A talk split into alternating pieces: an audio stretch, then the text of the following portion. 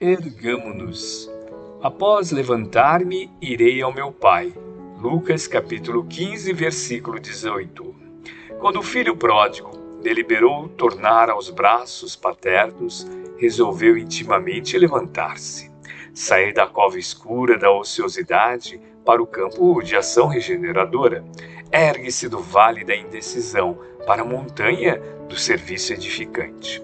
Fugir à treva e penetrar a luz, ausentar-se da posição negativa e absorver-se na reestruturação dos próprios ideais.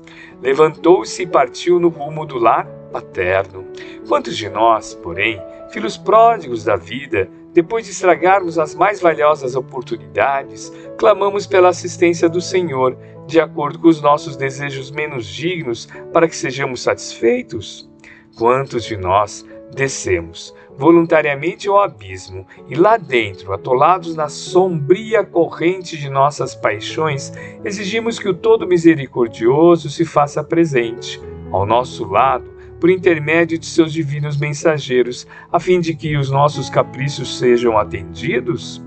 Se é verdade, no entanto, que nos achamos empenhados no nosso soerguimento, Coloquemo-nos de pé e retiremo-nos da retaguarda que desejamos abandonar. Aperfeiçoamento pede esforço, panorama dos cimos pede ascensão. Se aspiramos ao clima da vida superior, adiantemo-nos para a frente, caminhando com os padrões de Jesus. Levantar-me-ei, disse o moço da parábola. Levantemo-nos, repitamos, nós. Emmanuel, psicografia de Francisco Cândido Xavier, obra Fonte Viva, capítulo 13.